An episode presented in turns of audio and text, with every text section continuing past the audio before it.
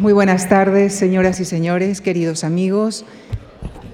Es para la Fundación Juan Marco un gran gusto recibir al coordinador de este ciclo, el académico, traductor y escritor Carlos García Gual, catedrático emérito de Filología Griega de la Universidad Complutense de Madrid y miembro de número de la Real Academia Española. Dado que hemos reflejado su reconocida trayectoria en otras oportunidades en esta tribuna, muy brevemente diré que Carlos García Gual es autor de numerosos ensayos sobre temas helenísticos, en los que nombramos, por su relación con la materia que nos ocupa, títulos como Epicuro, La secta del perro, La filosofía helenística, Los siete sabios y tres más, y El sabio camino de la felicidad. También ha traducido obras de numerosos autores clásicos, entre los que se encuentran varios diálogos de Platón, tragedias de Eurípides, la política de Aristóteles, la Odisea de Homero, vidas y opiniones de los filósofos ilustres de Diógenes Laercio y vidas y hazañas de Alejandro de Pseudo-Calístenes, por el que recibió el premio de traducción Fray Luis de León. Fue fundador y asesor de la serie griega de la Biblioteca Clásica de Gredos. En sus ensayos también se ha ocupado de temas mitológicos y medievales, además de literatura comparada y ensayos críticos. Sus últimos libros son La deriva de los héroes en la literatura griega, Voces de largos ecos y Ética de Demócrito. En, 2002 recibió el Premio Nacional de Traducción y en 2020 fue galardonado con el Premio Alfonso Reyes. Con nuestro agradecimiento les dejo con el profesor Carlos García Gual en la conferencia que ha titulado Epicuro y algunos epicúreos. Muchísimas gracias.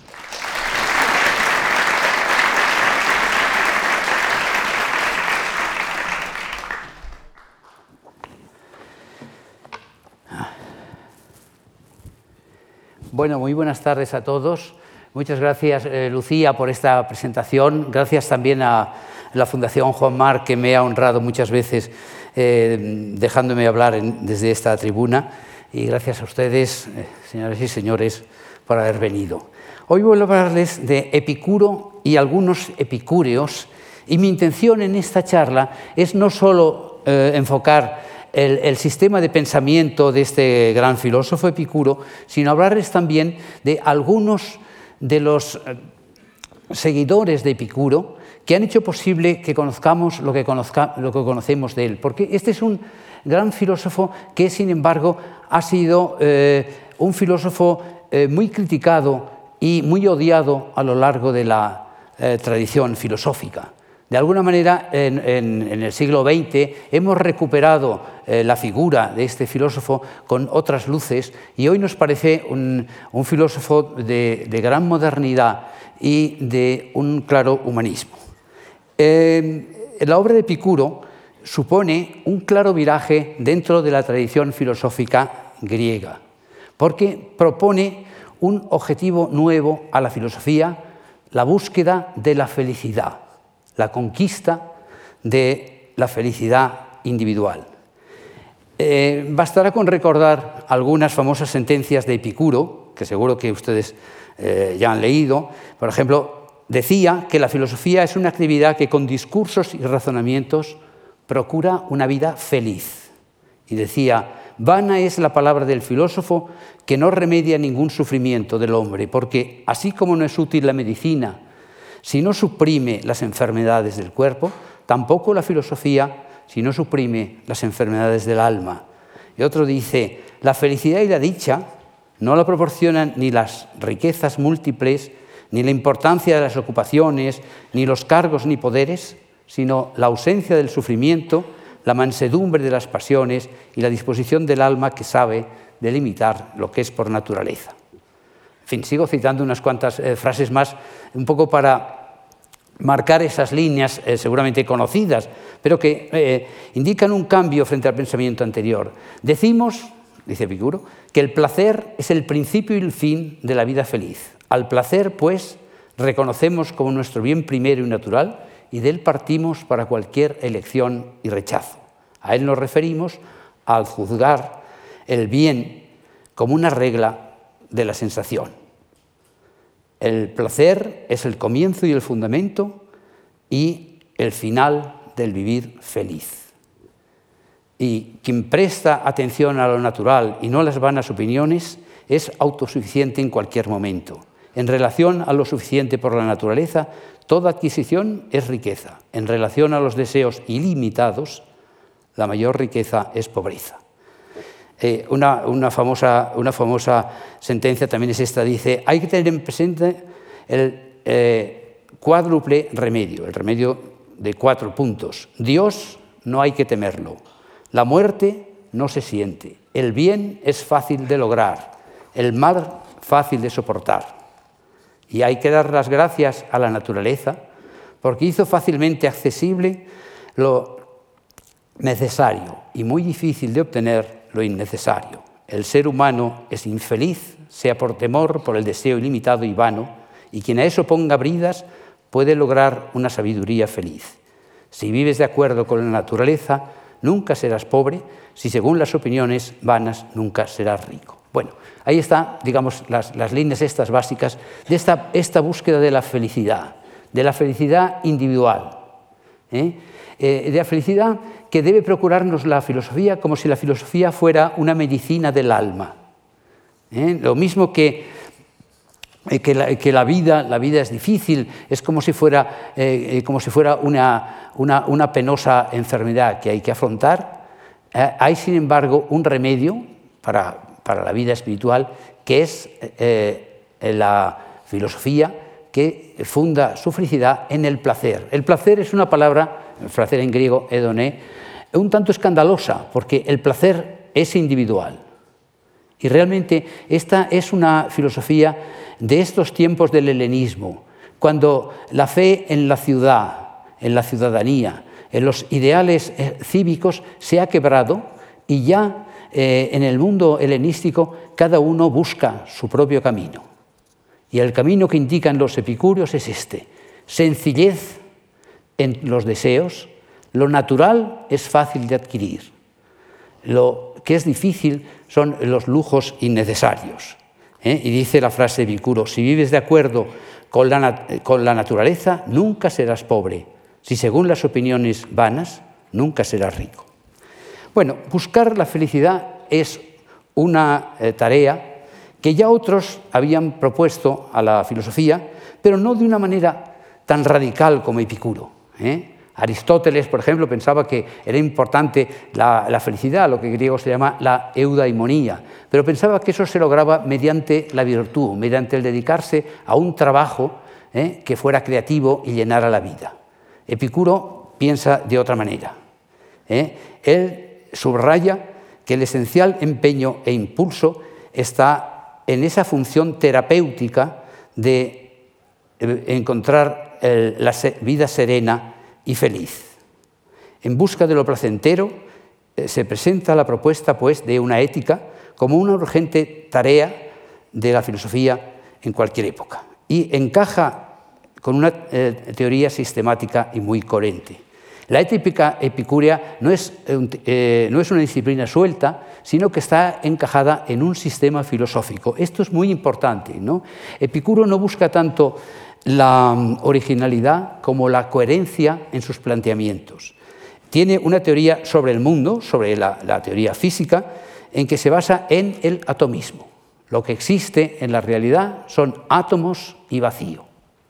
Y las combinaciones de los átomos forman los cuerpos y las sucesivas combinaciones forman el entramado de la vida. Esa es una teoría que ya eh, había expuesto Demócrito pero que en Epicuro cobra un nuevo, un nuevo valor, porque mientras el mundo de Demócrito es un mundo determinista, pensaba que los átomos se mueven de una manera mecánica, para Epicuro los átomos se mueven eh, de una manera un tanto libérrima y por tanto este mundo atómico, a pesar de, de ser un mundo materialista, es un mundo de libertad. Según estas teorías, el universo está formado pues, por átomos que son invisibles y variados y vacío, nuestros sentidos y memoria y las proyecciones de nuestro entendimiento y la lógica eh, hace que configuremos la imagen del mundo. En esta perspectiva atomista no hay ninguna necesidad de postular unas ideas trascendentes, como postulaba Platón, que para Platón eh, las cosas de este mundo reflejan las ideas puras de un, más allá, ni tampoco, eh, ni tampoco otros mundos ideales. Los conjuntos atómicos se hacen y se deshacen, y en consecuencia los cuerpos cambian y los individuos perecen cuando el conjunto de átomos que lo forma se destruye. Es decir, hay un continuo nacer y renacer en un infinito movimiento atómico. En su conjunto, esta teoría, que es una teoría materialista, se presenta del todo opuesta a la platónica de las ideas y de la trascendencia de las almas, lo que explica la gran enemistad de los platónicos y otros idealistas con respecto a Epicuro y los epicúreos de todas las épocas.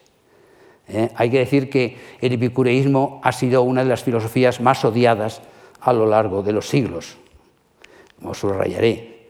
Eso explica también la temprana desaparición de todos los escritos epicúreos. Eh, voy a intentar subrayar la originalidad y los rasgos actuales de este legado que ha sido, como digo, muy combatido a lo largo de los tiempos. Para Epicuro existe un único mundo, este, sensible y material, y hay un único conocimiento válido de lo real, fundado en la sensación de los sentidos, del que el básico es el tacto, y luego la razón eh, humana. El alma, por tanto, es también corpórea, y el cuerpo perece cuando se disgregan sus átomos. Epicuro, curiosamente, admite la existencia de dioses, pero solo como seres perfectos y ociosos en los espacios intercósmicos. Los placeres, él distingue, son de dos tipos. Los básicos son los del cuerpo, es decir, lo que llamaría, él llama también de la carne, porque cuerpo es todo, el alma también es cuerpo, eh, pero placeres superiores son los del espíritu. Moral y política, pues, se ajustan a las convenciones de la sociedad y la historia, pero los epicúreos no confían en trascendencia ni sueñan con utopías ideales. Los epicúreos cultivan la ciencia y la investigación, pero de modo pragmático, no por ellas mismas, como quería Aristóteles, sino con una finalidad utilitaria. Sirven para adquirir el dominio del mundo y la serenidad de ánimo basada en el conocimiento de lo real, es decir, tanto en el campo astronómico de los fenómenos celestes como en los hábitos y hechos humanos. El saber científico, dice Epicuro, además de ser placentero por sí mismo, ¿eh? sirve para alejar los temores y recelos ante la naturaleza y todas las sombras y fantasmas que la superstición y la ignorancia suelen suscitar entre la gente más crédula. De los principios básicos tratan, en resumen, lo que conservamos eh, de Epicuro, fundamentalmente tres cartas, carta a Meneceo, a Heródoto y a Pitocles, una sobre la, sociedad, otra sobre la física y otra sobre la astronomía, que se nos han conservado. Bueno, eh, doy algunos datos sobre la vida de Epicuro. Epicuro nació hacia el 341 a.C. y nació en la isla de Samos, pero era ateniense porque sus padres eran colonos atenienses implantados en la isla. De manera que eh, él, fue ciudadano ateniense y eh, fue eh, a Atenas para hacer su servicio militar cuando tenía 18 años, el 323-22 antes de Cristo, y allí empezó a conocer esta ciudad que a la larga sería su propia ciudad. Es, interesante esa época porque en el 323 y 22 eh, desaparecieron varias figuras importantes. En el 323 murió Alejandro Magno, eh, Alejandro Magno que había llegado hasta la India, eh, que había conquistado un enorme imperio, un, un imperio con enormes distancias en comparación con lo que era el mundo griego anterior, y Después de todo eso, después de, un rápido viaje de victorias que van, como digo, desde, Egipto hasta, la India, eh, se murió en Babilonia a los 32 años. Y eh, Atenas recibió la noticia eh, con gran revuelo. Probablemente los atenienses nunca entendieron del todo bien a este rey macedonio tan ambicioso y tan lanzado hacia lejanos horizontes, pero la muerte conmovió a la ciudad. Ese mismo año también murió en Atenas Demóstenes, que había sido el gran defensor de la libertad ciudadana. Y mm, también murió este año Diógenes el Cínico, que había sido el más grande, eh, digamos, burlador, eh, eh, despreciador de la cultura griega. Y también por esas, por, por, esas fechas murió en, el destierro, en su isla de Calcis, Aristóteles. Es decir, que cuando Epicuro era joven, cuando desaparecen todos estos personajes del, mundo griego. E, es, empieza una nueva época, que es lo que llamamos la, épica eh, helenística. En, Atenas quedaran por entonces ya, iban a permanecer, dos grandes escuelas filosóficas, la fundada por Platón, que ustedes saben es la, academia, ¿eh? donde, eh, donde se enseñaba filosofía, pero también una cultura refinada, ¿eh? donde se leían los diálogos de Platón, donde había ya una buena biblioteca, y también la, la, escuela de Aristóteles, que se llamaba el Liceo, y donde tenía también esos, esos caracteres, pero además se cultivaban mucho las ciencias naturales. Aristóteles, aparte de un pensador metafísico y un gran eh, pensador también sobre poética y retórica, fue sobre todo un gran biólogo. ¿eh? Sus trabajos sobre los animales son impresionantes y es lo que más le gustaba en los últimos años. Bueno, eh, como digo, a partir del 23, 22, eh, Epicuro viajó, viajó y estuvo enseñando filosofía en diferentes lugares del Egeo, en la ciudad de Colofón, en la de Lámsaco y en Mitilene, ciudades ciudades donde ya habían pasado otros filósofos y donde él comenzó a tener sus propias escuelas. ¿eh? Eh, allí, allí, estudió probablemente el, sistema atomista ¿eh? con, un, filósofo que se llamaba Nausífanes, que había sido discípulo de Demócrito, y allí conoció a distintos pensadores y allí recogió ya sus primeros amigos. Hay que recordar que los epicúreos darán siempre una gran importancia a la amistad y en la vida de Epicuro ya sucede eso, que en sus viajes ya le acompañan pronto algunos amigos e incluso sus hermanos que estarán con él en, su propia escuela. Eh, volverá a Atenas, como digo, el año 307. En el año 307 Epicuro tenía 35 años, estaba justo en la mitad de su vida, eh, vivirá, vivirá 70 años, y había experimentado ya las, eh, las durezas eh, propias de ese, de ese mundo eh, intelectual y viajero eh, que acabo de mencionar. Y entonces compra unos terrenos, unos terrenos y junto a los terrenos un, jardín, y cerca de donde estaba la Academia de Platón, es decir, un poco fuera de las murallas de Atenas, y eh, esa, esa, escuela se llamará por el nombre del, será por el nombre del, jardín, quizá, quizá, era más un huerto que un jardín, eh, Quepos, es decir, el jardín. El jardín no era una mera escuela filosófica de alta cultura como la academia o el liceo, sino algo distinto.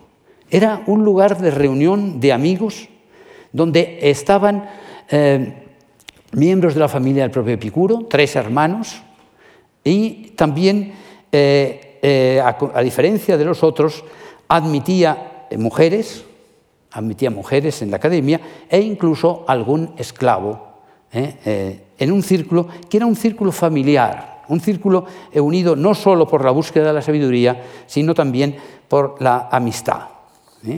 la amistad es algo muy importante en el pensamiento epicúreo. La amistad, ya saben ustedes que en griego se llama filía.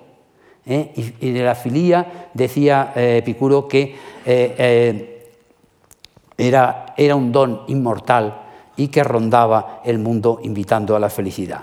Allí se convierte en el maestro, admirado y querido, al margen de las presiones de la ciudad. Era una comunidad electiva singular. Sin preocuparse por cambiar directamente el mundo, aconseja Epicuro no dedicarse a la política ni a los negocios, ¿eh? Eh, dejan de lado el, mundo trivial y eh, esa sociedad del dinero, la extensión social, la religión, la patria y los honores. Todo eso probablemente queda al margen de las preocupaciones de los epicúreos. Como eh, señala Michel Onfray en su Contrahistoria de la Filosofía, da un papel muy importante a Epicuro. ¿eh? Onfray recuerda qué perseguido ha estado siempre el epicureísmo y cómo los, profesores de, la enseñanza tradicional de la filosofía siempre lo han mantenido apartado. Eh, pero recuerda con, con palabras muy emotivas el clima este de amistad de la escuela y dice, en ella la dulzura, una virtud cardinal en Epicuro, encuentra su pleno desarrollo. Ciertamente, esta retirada vida de los estudios del jardín suscitaría, suponemos, muchas habladurías y calumnias. ¿eh? Ustedes imagínense eh, eh, cuando se hablará de los placeres del jardín o el jardín de los placeres, donde se admitían mujeres, alguna de esas, de esas mujeres admitido, admitida por Epicuro era de muy buena familia, estaba casada con, con otro Epicuro, pero había alguna que simplemente era una, una hetera, una hetera muy lista, ¿eh? que escribió algunos tratados, de manera que no hacían grandes distinciones a este respecto. Era una escuela de amistad, ¿eh? Eh, aunque para, la, gente probablemente creían que era un centro de perversión. Los largos odios y calumnias en torno a la vida en el jardín revelan ante todo la miseria de sus adversarios, fueran platónicos, estoicos o cristianos. En contraste, la figura de Epicuro se convirtió pronto en una figura venerable, una especie de, santo, y se creó un culto heroico que encontramos en sus discípulos y que a la larga resuena entusiasta en los poemas del latino Lucrecio o el griego Filodemo. Es curioso que eh, incluso había un día del mes, el día 20 del mes, en que se celebraba eh, en, las comunidades epicúreas el, santo, bueno, el día de Epicuro, el día del nacimiento de Epicuro durante muchos años. Bueno, hay en esta filosofía algunas aparentes paradojas. Por una parte, la búsqueda del placer natural desemboca en un frugal ascetismo. ¿eh? Pocas son las cosas necesarias. ¿eh? Epicuro eh, em, comía muy, muy sencillo, y hay esa famosa frase en que le dice un amigo, envíame un pequeño queso porque pienso darme un festín. ¿Eh? La, comida en la, en, la, academia, a pesar de que la gente a veces cuando evoca el epicureísmo eh, piensa en grandes juergas, era una, una comida sencilla y el trato era un trato cotidiano y afable. Es una ética que exige cierta renuncia a los lujos y que anticipa una distinción que luego un estoico como Epicteto expresa en una sentencia. Hay que saber qué cosas dependen de uno mismo y cifrar en ellas la felicidad. Esta autarquía del sabio, que ve las tormentas y naufragios del mundo eh, desde, su, seguro refugio, es una respuesta a los vaivenes de la fortuna. ¿eh? Eh, ahí probablemente la, experiencia personal de Epicuro que había visto la dureza de la vida en esos, eh, en esos, en esos viajes y en esas distintas ciudades, en un mundo donde ya la, la idea esta de la democracia ciudadana se había ido perdiendo, un mundo dominado por, por, los, por, los, nuevos reyes, por los secuaces de Alejandro y precipitado cada vez más en, un, eh, en un, cierto eh, capitalismo, diríamos hoy, eso le hizo reflexionar y apartarse de eso. El combate contra el escepticismo de un lado, ¿eh? el otro día se hablaba aquí de los escépticos, que decían que de nada se puede eh, estar seguro, y contra el determinismo por otro, todo sucede por necesidad, es una clara apuesta por la libertad y el amor a la ciencia de los epicúreos es un rechazo de las dudas y terrores de la superstición. Para construir su filosofía viene a sustentar la teoría sobre elementos precisos y muy sencillos, los átomos en la materia, las percepciones sensibles en el conocimiento, los significados básicos en las palabras, las sensaciones placenteras en la moralidad y la libertad del individuo en la convivencia social. Esta construcción de una teoría tan sencilla y el rechazo de las propuestas idealistas y trascendentes, es decir, no hay ideas trascendentes, no hay un más allá ni una previdencia cósmica, eh, eh, hace que los epicúreos se presenten eh, en, un mundo, en un mundo bastante receloso de ellos. Pero Epicuro insiste, cada uno debe dar sentido a su vida y de ello depende la felicidad, saber gozar de los placeres y evitar el dolor. El epicúreo es libre frente a lo que se es dado. En una sociedad a menudo hostil y borrascosa, aprende la vanidad de las palabras pomposas y de las tareas políticas. Hay que gozar de las alegrías cotidianas y los placeres eh, fáciles y serenos en el estudio de la naturaleza y el saber científico como algo inmortal. Tranquilidad de ánimo y sincera amistad calificada como un, bien inmortal. Eh, se desliza en las propuestas de Epicuro un claro desafío a las convenciones y los lemas tradicionales. ¿eh? Eh, esa lucha por los cargos, por el poder, por los honores, etc., es algo que los epicuros desprecian.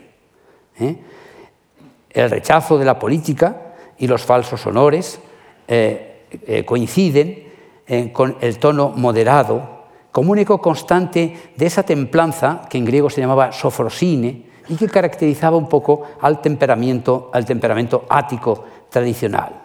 es así, por ejemplo, eh, es importante la distinción entre los deseos y placeres. Entre los deseos, dice Epicuro, hay tres tipos. Los necesarios y naturales, los naturales pero no necesarios, y los que no son ni lo uno ni lo otro, como por ejemplo el afán de honores y riquezas. Y hay que graduarlos así. Placeres necesarios y naturales eh, son, por ejemplo, beber agua cuando se tiene sed, comer cuando se tiene hambre.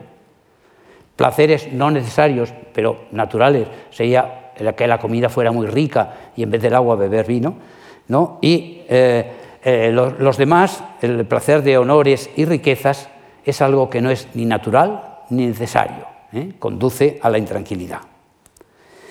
dice Espicuro en la, carta Meneceo, cuando decimos que el placer es un fin, no nos referimos a los placeres de los disolutos o los que eh, viven para gozar, como creen algunos que desconocen o no están de acuerdo con nuestra doctrina, sino a no sufrir dolor en el cuerpo ni perturbación en el alma, ni banquetes ni orgías constantes, ni revolcones con, muchachas, o, con muchachos o mujeres, eh, ni las cosas que ofrecen una mesa lujosa procuran una vida feliz.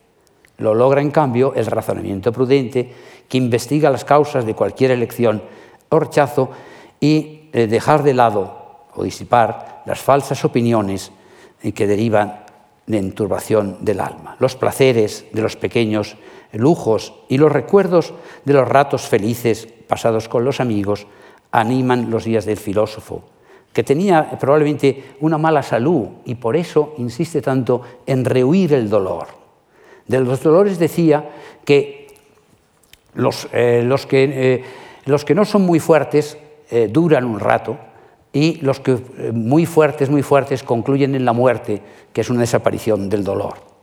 Y, Nietzsche, que era un gran admirador de Epicuro, también enfermo Nietzsche, ¿verdad? Y, un catador también de esa, de esa felicidad buscada, dice a propósito de Epicuro, una felicidad tal solo la ha podido encontrar un experimentado sufridor. La felicidad de un ojo ante el que se ha vuelto sereno el mar de la existencia y que no puede saciarse de contemplar la suave piel marina de la vida que se mece suave y coloreada. Nunca antes se presentó una moderación tan fina de la sensibilidad. Bueno, este es, este es un cuadro a grandes rasgos del mundo epicúreo. ¿no? Eh, eh, no vamos a entrar aquí en los detalles de su teoría física o en, otros aspectos sobre la idea que tenía del cosmos, eh, pero insisto en que para los epicúreos era muy interesante el conocimiento, no solo por el conocimiento en sí, sino porque conocer la realidad da también placer. digamos, el Demócrito, por ejemplo, también había sido un gran científico y Epicuro escribió mucho de ciencias. Escribió mucho sobre todo de, física, ¿eh? de física y en, el liceo probablemente se discutía mucho también sobre el conocimiento. El conocimiento en el mundo epicúreo se llama la canónica, los medios de conocimiento, y también eh, sobre el mundo del, lenguaje y de la amistad. Pero no quería yo hoy solo hablar de Epicuro, sino hablar de otros cuatro eh, personajes. los cuatro epicúreos eh, más importantes, o los cuatro únicos grandes epicúreos que conocemos. Porque, como les decía, durante mucho tiempo ha habido una gran eh, enemistad eh, frente al epicureísmo y se perdieron muy pronto los, los, textos de Epicuro. Parece ser que Epicuro escribió muchísimo, pero pocos siglos después los libros habían desaparecido.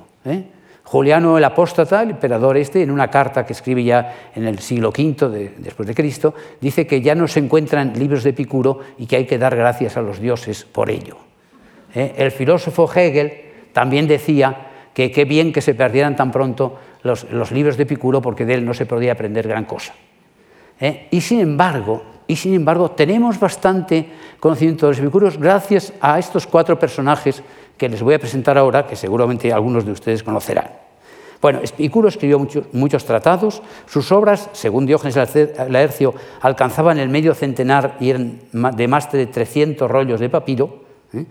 Al parecer superaban en extensión a los filósofos anteriores, pero de toda esa extensa producción no nos han quedado ninguna obra extensa sino tan solo las cartas que transmite Diógenes Laercio y un montón de citas. Hay muchas citas de Epicuro, incluso en autores que no son epicúreos, por ejemplo, eh, a Séneca. A Séneca le gustaba mucho citar frases de Epicuro e incluso Cicerón o Marco Aurelio citan eh, frases de él.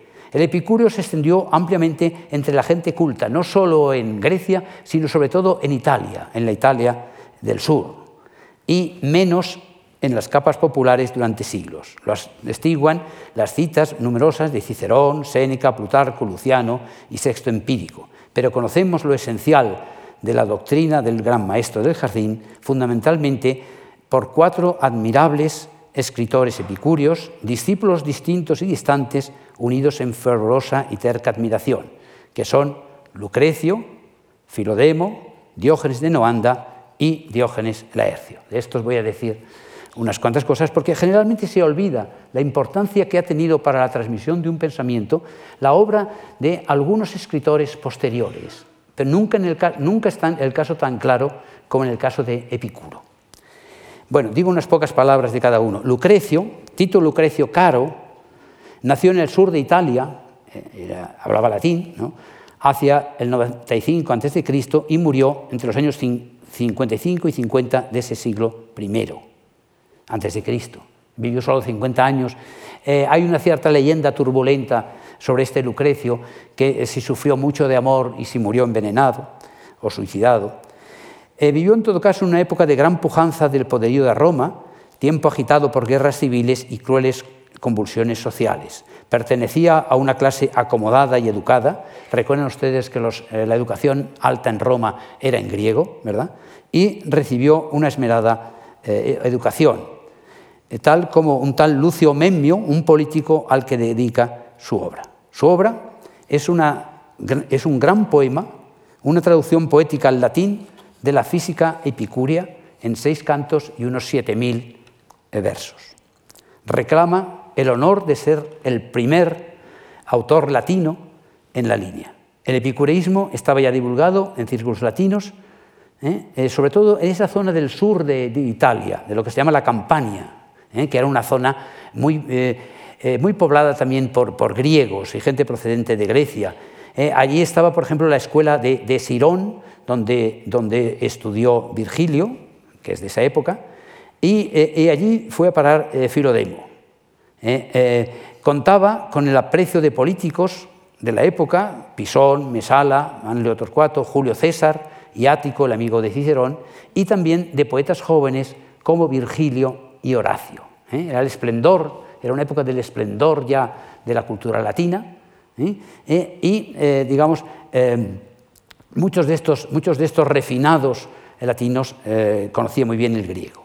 Lucrecio lanza un gran poema como un evangelio fervoroso para ofrecer el conocimiento racional de la naturaleza, un remedio contra la superstición y los terrores y los miedos, en un tiempo violento y tenebroso. Él dice, patriae tempus iniquum.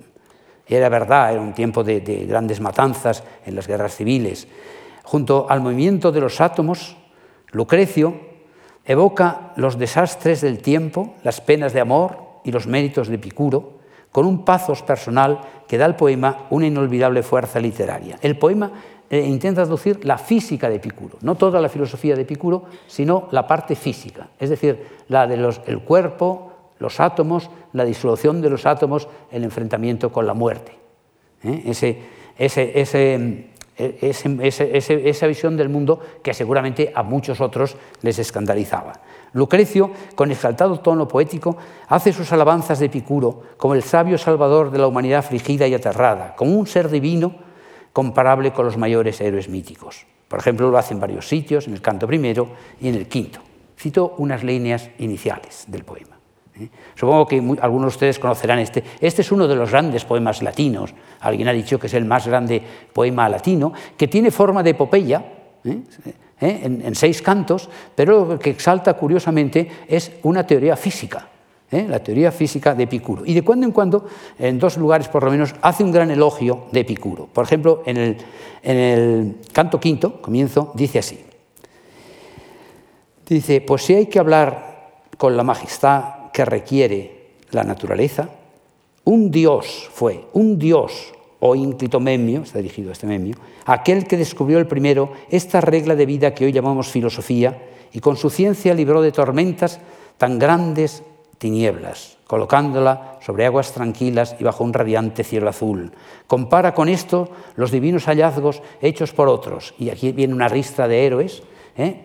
por encima de todos está Epicuro, dice, no era posible una vida feliz sin un corazón puro. Más justo es que tengamos por Dios a aquel a quien debemos los dulces consuelos de la vida que confortan el espíritu, ahora ya difundido por entre grandes naciones.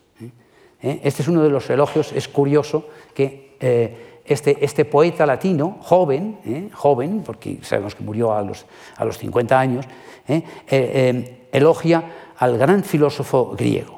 ¿eh? con un entusiasmo tremendo, que es lo que tenían muchos de sus seguidores. Este es un personaje. Otro, es, otro personaje curioso es Filodemo de Gádara. Filodemo de Gádara era un, griego, un griego de origen sirio, ¿eh? había nacido en, Gádara, ciudad siria, hacia el 110, y eh, debió de morir hacia el año 100, más o menos, de Cristo. Filodemo llegó a Italia tras una larga estancia en Atenas y se albergó luego en el sur de Italia como huésped en una magnífica finca de su amigo y patrón Lucio Calpornio Sículo en Herculano, muy cerca de Pompeya. Esta, eh, esta, esta, villa, esta, esta estupenda eh, mansión de este, de este político, muy, era una familia muy conocida, esta, esta, esta familia, eh, pues eh, eh, la conocemos, la conocemos, porque ustedes saben que Herculano fue sumergida por la lava del Vesubio, en la erupción del Vesubio del año 79, que aplastó, sumergió tanto la ciudad de Pompeya como la ciudad de Herculano. Toda, esta, villa quedó sumergida debajo de la lava, pero fue descubierta y, y descubierta y, restaurada eh, a partir del siglo XVIII. A partir del siglo XVIII esta eh, villa fue descubierta y es la que se llama la Villa dei Papiri, la villa de los papiros. Es una, eh, he visto los mapas, de, es una villa estupenda, con un gran patio central, con un gran estanque, con columnas, con bustos de los filósofos más ilustres, etc. Y, curiosamente está reproducida en el Museo Getty de California. El Museo Getty de California es una copia de la villa de Papiri em, de, esta, de esta familia romana. Allí seguramente pasó algunas tardes Sirón, el maestro de Virgilio, es probable que también pasara por allí Virgilio, y la morada de Filodemo se convirtió en centro de reuniones de epicúreos. La espléndida villa familiar de los Pisones sirvió para que Filodemo reuniera a sus amigos y también una excelente biblioteca fundamentalmente de textos epicúreos. Esa biblioteca eh, la conocemos, conocemos en parte porque las excavaciones hechas a partir del siglo XVIII han descubierto eh, casi, todo, casi toda la villa y hay una habitación que, donde se han descubierto cientos, quizá algunos, incluso algún, miles, de papiros carbonizados que eran de la biblioteca de Filodemo. Estos, estos papiros carbonizados, ¿eh? Eh, algunos se han podido leer, hay una máquina que ha logrado de, desarrollar algunos papiros, otros no, son como bolas, como bolas de carbón, y forman la, mejor biblioteca conocida del mundo antiguo.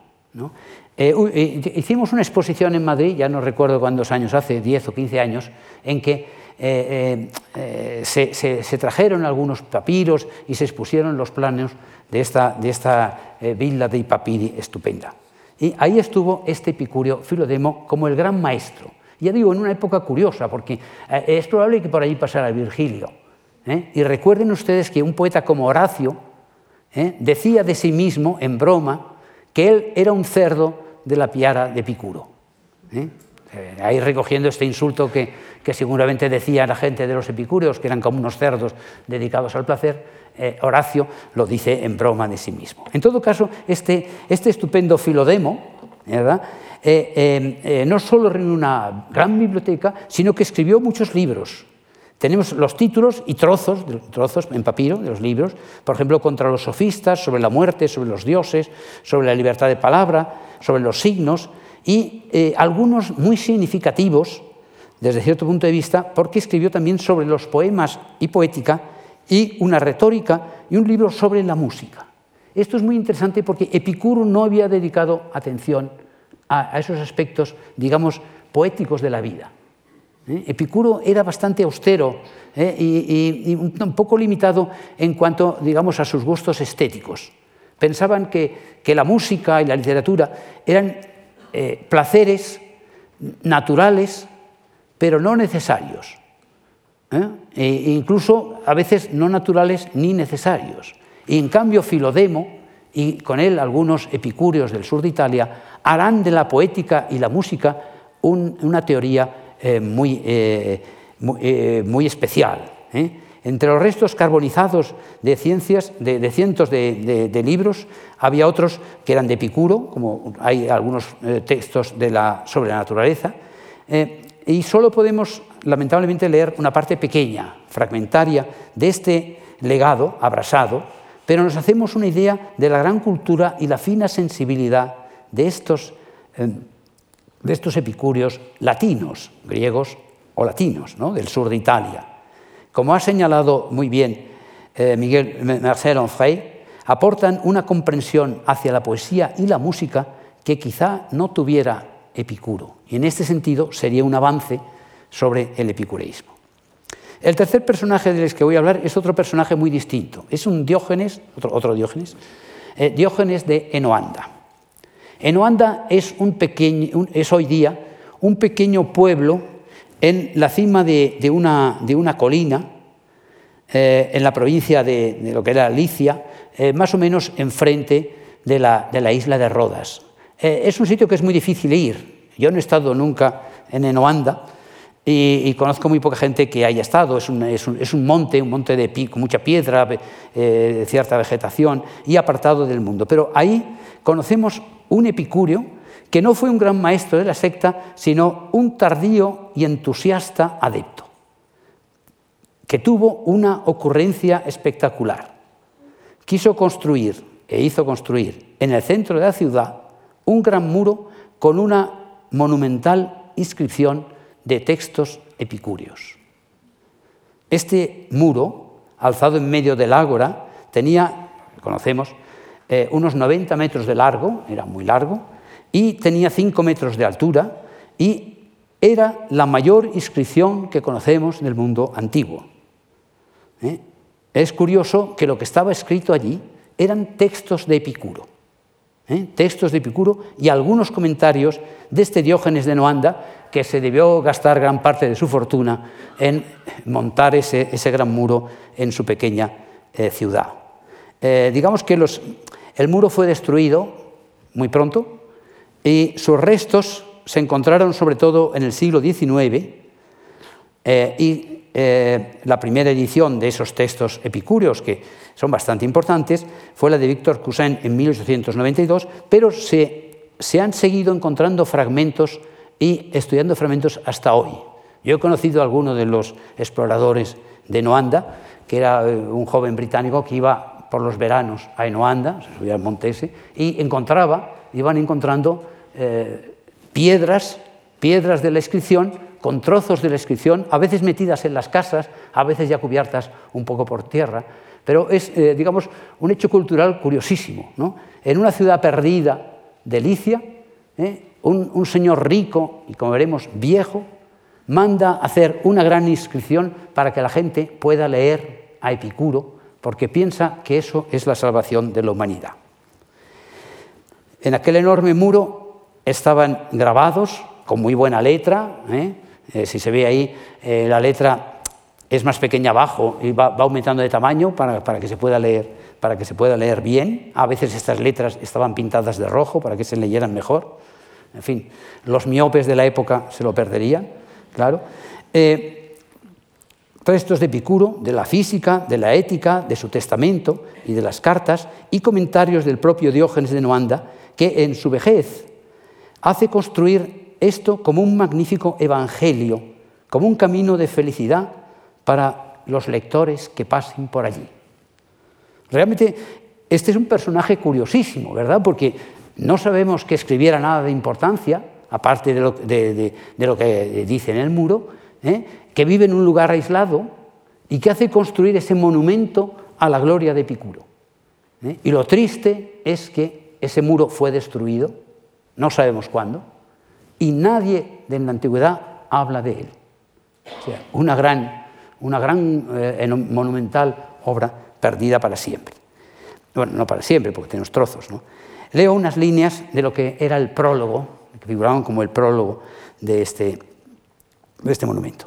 Dice, al ver que la mayoría de la gente sigue las creencias confusas de su alma y no escuchan los reproches del cuerpo, que son notorios y justos contra el alma, porque sin necesidad el cuerpo se ve desgarrado y arrastrado por ella hacia cosas vanas, porque las que el cuerpo busca, esto es muy epicúreo, ¿no? son cosas pequeñas y fáciles de lograr, y el alma podría compartir muy bien sus goces, mientras que las ambiciones del alma son enormes y difíciles y no benefician a la naturaleza y eh, traen consigo riesgos. Bueno, al ver a la gente, lo repito, tan equivocada, he sentido compasión por su modo de vivir y he llorado la pérdida de sus años de vida. Y pensé, como hombre de buena voluntad, ayudar al que esté a mi alcance, ayudar a quienes estén dotados de buen sentido, con mi mejor voluntad. Unas líneas después, este prólogo es bastante largo, él es viejo y le gusta mucho eh, hablar, ¿no? eh, aquí por escrito. Eh, líneas de más abajo dice que es viejo, que ha gozado de muy larga felicidad gracias a la vida epicúrea y que por esta razón ha decidido proclamar en el muro el mensaje de su salvación. Dice otras líneas, dice, situado ya en el ocaso de mi vida, por razón de mi edad, y esperando no demorar ya mi despedida de la existencia, sin un hermoso peán de victoria por la plenitud de la felicidad, he querido, para no ser atrapado sin aviso, dejar ahora una pequeña ayuda a las gentes de buen juicio. Y es curioso que dice, no, a las, solo a las gentes de la ciudad, ni a los de su época, sino a todos los que pasaran por allí, incluso a los extranjeros, pues a ello, dice, le impulsa el amor a la humanidad. Y añade, nuestra patria es la tierra entera y este mundo único que es la patria de todos. Eh, vale la pena seguir leyendo, ¿eh? pero no tenemos tiempo. Bueno, eh como ven, son palabras de filántropo y humanista, un claro mensaje, conmovedor, una muestra de cómo las palabras de Epicuro, como un evangelio de gentes de buena voluntad, llegaban muy lejos. Es desconsolador pensar, por otra parte, que pronto todo este mensaje se perdió y el muro fue derruido y no sabemos ni cuándo ni por quién. Evidentemente, si construirlo fue una grande y costosa labor, destruirlo piedra a piedra no sería tarea fácil y quienes lo hicieron debieron tener un enorme odio a todo el epicurio. Ningún autor antiguo menciona tan estupenda y grandiosa inscripción. ¿eh? He tratado de ella en un, li un libro que se llama El sabio camino a la felicidad, donde doy los documentos y los, eh, los comento. El cuarto autor, conocido, este más conocido, es Diógenes Laercio. No sabemos mucho sobre el autor de las vidas y opiniones de los filósofos ilustres que es la historia de la filosofía antigua, escrita por un antiguo, más larga y más anecdótica. Es un libro, eh, por una parte, eh, que está lleno de anécdotas, lleno de humor. Eh, realmente uno no conoce lo que era el humor antiguo si no ha leído este libro. Probablemente este Diógenes vivía a fines del siglo II o probablemente más en el siglo III después de Cristo, no sabemos dónde, porque tenía a su alcance infinidad de libros. Cita cientos y cientos de libros, es decir, que tenía a su alcance una gran biblioteca. ¿Dónde? No sabemos si a lo mejor vivía en Roma, no sabemos, eh, o en Atenas, no sabemos. No sabemos nada de él. Eh, pero es un autor eh, al que tanto Montaigne como Nietzsche tenían por su autor preferido. Solo quiero recordar que en esta larga historia de la filosofía, la vida de Epicuro, que es la biografía más larga, y hay decenas y decenas eh, de biografías, porque eh, salen, están diez libros, y empieza con los siete sabios de Grecia, ¿eh? los siete sabios de Grecia, y luego se va alargando hasta su tiempo. los más tardíos que, que cita son los escépticos, que eran probablemente del siglo I, II después de Cristo, pero no está por orden cronológico exacto. Es muy curioso que a él no le debía gustar mucho Platón, porque a Platón lo despacha bastante deprisa, ¿no? y en cambio eh, cede el último lugar, como señalaré, el lugar de excepción, el lugar final a Epicuro, del que habla en el, tomo 10, en el, eh, libro décimo, ¿eh? con una enorme simpatía. su vida de Epicuro es la más larga biografía de todas y la más apologética. No está ahí por orden cronológico, pero Diógenes Laercio lo justifica porque para él Epicuro es el gran maestro y el defensor de la verdad. ¿Eh? Los caminos de la filosofía habían sido eh, pintorescos, eh, ridículos, profundos, trágicos a veces, pero el final era Epicuro. Ese era el mundo de la verdad. Él lo tenía por el más claro de los filósofos y pensaba que las palabras de Epicuro conducían a la felicidad. Y acaba así el libro 10 que dice, este relato final coincide con el principio de la felicidad. Es decir, ya eh, lo hemos, hemos, llegado, hemos llegado a la meta de la filosofía. Diógenes Laercio es que quien ha conservado los textos fundamentales del epicureísmo, que son tres cartas programáticas eh, una sobre ética, otra sobre física, otra sobre astronomía, y las llamadas máximas capitales, que son las sentencias fundamentales, 40 sentencias fundamentales, en que eh, se, resume eh, la doctrina epicúrea. La, vida de Epicuro que presenta es magnífica, está llena está llena de anécdotas, recuerda eh, los, pesares de Epicuro, recuerda a veces incluso los insultos que se han hecho sobre él. Eh, por ejemplo, eh, no sabemos mucho sobre la vida de Epicuro, sí sabemos que era muy familiar. parece ser que su padre era maestro de escuela. El, el, satírico Timón dice, el hijo de un maestro de escuela, el más bruto de los animales. No sé si se refiere al padre o al hijo. pero eh, en todo caso, eh, eh, esta vida errante de Epicuro está muy bien reflejada. Este último libro de la historia de los filósofos contiene muchísimos datos, una magnífica apología, una defensa cálida y certera del filósofo frente a los recelos y calumnias y esa, de nuevo, esa, esa insistencia en que al fin se ha encontrado el maestro de la felicidad. Es curioso pensar eso, que es lo que yo quería demostrarles hoy, que lo que sabemos de Epicuro se lo debemos a estos cuatro personajes, personajes tan distintos como ustedes ven. ¿eh? Un poeta eh, eh, latino, apasionado, joven, como era este Lucrecio, un, erudito, un erudito refinado, griego procedente de Asia, como era Filodemo, ¿verdad? El, este este Diógenes de Noanda, un viejo, un viejo entusiasta que se despide de la vida, ¿eh? se despide de la vida construyendo lo que él cree que va a ser el gran mensaje eh, de felicidad de los epicúreos, y este erudito que escribe una larga historia de la filosofía y acaba, acaba hablando de Epicuro al final, ¿eh? porque dice que ya se ha llegado, la filosofía ha llegado a la felicidad. En fin, probablemente mucha gente de su época no estaba de acuerdo con él, ¿eh? Pero nosotros debemos eh, de gratitud a todos estos autores, eh, autores y escritores, que son gente, gente simpática que hemos ido conociendo a lo largo de la historia, porque algunos son personajes, por ejemplo, Diógenes de Luanda hace más de un siglo no era conocido. Otros, otros sí eran conocidos, pero ahora los sentimos de diferente manera. Y, en todo caso, lo que está claro es que la, historia de la filosofía, la filosofía epicúrea, no solo se compone de una vez para todas, sino también es algo que ha dejado sus huellas a lo largo de, la historia. Y bueno, esto era más o menos lo que yo quería decirles hoy. Muchas gracias.